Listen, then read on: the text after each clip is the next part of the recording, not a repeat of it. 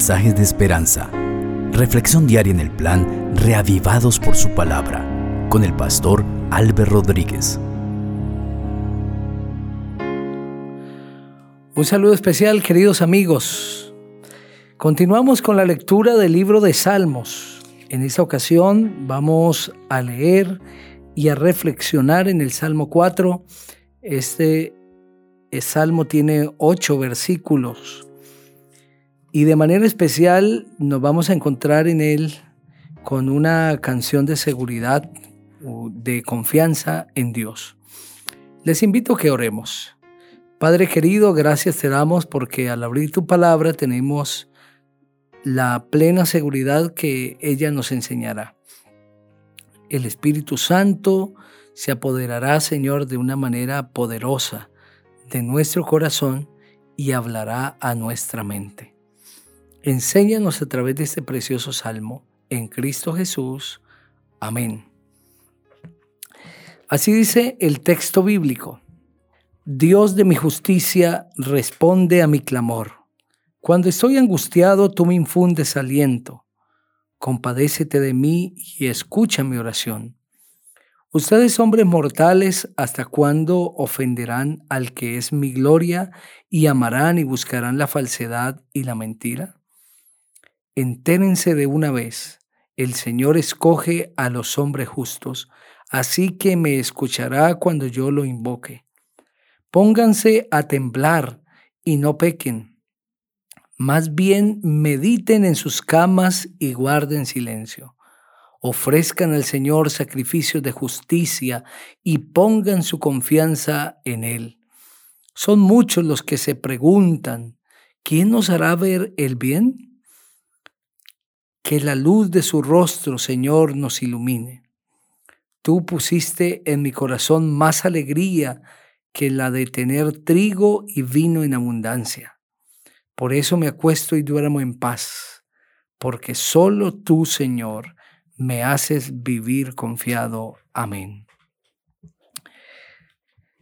Este salmo ha de leerse en conjunto con el Salmo 3, que dijimos que era una oración matutina de confianza en Dios que elevaba el salmista David. Este Salmo 4 también es del salmista David.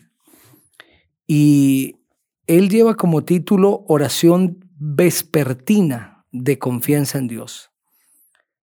En otras palabras, el Salmo 3 eh, es la oración para el culto matutino y el cuarto es la oración para el culto vespertino en las horas de la noche. Y el mensaje de este salmo eh, está en el contexto de la vida diaria del salmista. Al caer la tarde, el salmista repasa las dificultades que ha tenido en su día y se siente satisfecho, contento. Y hay una sensación de paz y tranquilidad en su corazón que se apodera de él, porque se da cuenta de que así como Dios ha sido su apoyo en las horas de angustia, también lo guardará en las horas de la noche. Cuando empieza la noche el salmista tiene la seguridad que como Dios lo protegió en el día, también le protegerá en la noche. Recuerden que el Salmo 3 fue escrito en medio de una persecución, cuando Absalón ha usurpado el trono de David y lo está persiguiendo a muerte. Y en medio de esa persecución, cuando David estaba descansando y abruptamente lo despertaron para que continuar la huida porque los soldados venían, es que David escribe estos salmos. Y el Salmo 4 tiene ese mensaje. Cuando llega la noche y esta también representa peligro, representa vulnerabilidad para David, hace un repaso el, el, rey de la manera como Dios lo ha conducido, como lo ha cuidado en el día y descansa tranquilo al caer la noche porque sabe que Dios está con él. Esa debería ser la experiencia de cada hijo de Dios. repasar cómo ha sido nuestro día. Y al caer la noche, tener la seguridad que así como el Señor nos cuidó en el día, lo hará también en la noche.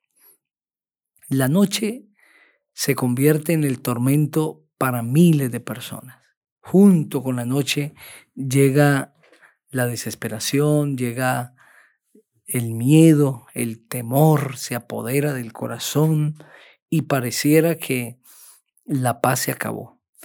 Pero el Hijo de Dios ha de confiar que así como Dios le sostuvo en el día, también lo hará de noche. Algunos han sugerido que el, el Salmo 5 también hace parte de esta misma experiencia y que ha de leerse junto con el Salmo 4, puesto que la oración del Salmo 5 eh, es para el culto matutino. Por lo tanto, eh, estos dos salmos eh, representan una confianza en Dios maravillosa. Este Salmo 4 concluye de una manera especial. Dice en el versículo 7, Tú pusiste en mi corazón más alegría que la de tener trigo y vino en abundancia. En el tiempo del el salmista, la riqueza se medía por la cosecha abundante, por el alimento abundante, y el trigo y el vino representaban riqueza. Y el salmista dice claramente, tú has puesto en mi corazón una alegría más grande, más profunda que la de tener trigo y vino.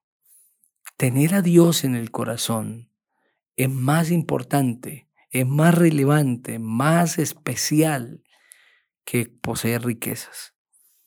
Cuando Dios está dirigiendo el ser, mi mente de manera especial, el Señor representa más que cualquier cosa. Su presencia de una manera especial trae paz al corazón. Muchas personas cambian a Dios por las riquezas, pero otros renuncian a las riquezas para seguir a Dios porque éstas les estorbaban, como es el caso de Saqueo, como es el caso de Mateo, que para seguir al Señor dejan su vida de mucha comodidad porque sienten que hacía falta algo en su ser y es la paz que solamente da Cristo Jesús. Queridos amigos, las posesiones, la comodidad y tantas otras cosas que podemos conseguir en este mundo y que seguramente son anheladas, soñadas, no reemplazan la presencia de Dios. La presencia del Señor es más relevante que cualquier otra cosa. El versículo 8 dice, por eso me acuesto y duermo en paz, porque solo tú, Señor, me haces vivir confiado.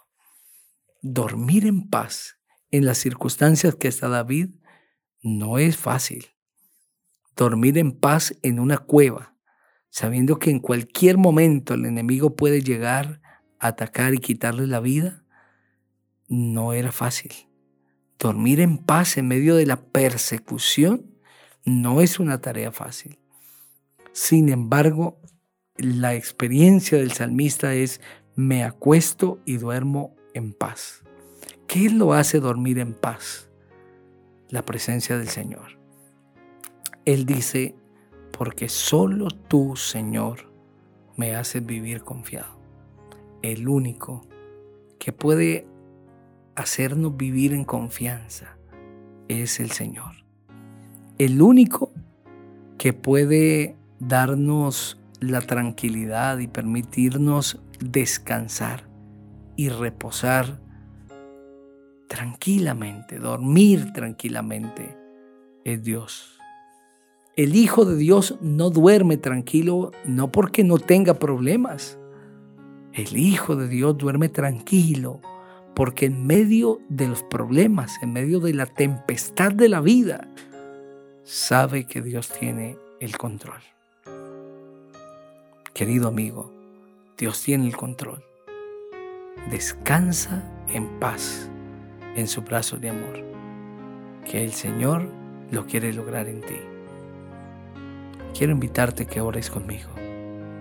Padre, gracias te damos porque tu palabra nos habla de una manera especial.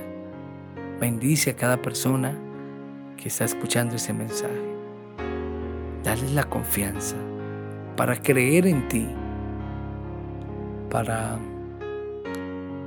dormir en paz, para vivir en paz, aún en medio de los peligros, sabiendo que tú tienes el control. En el nombre del Señor Jesucristo, amén. El Señor te bendiga.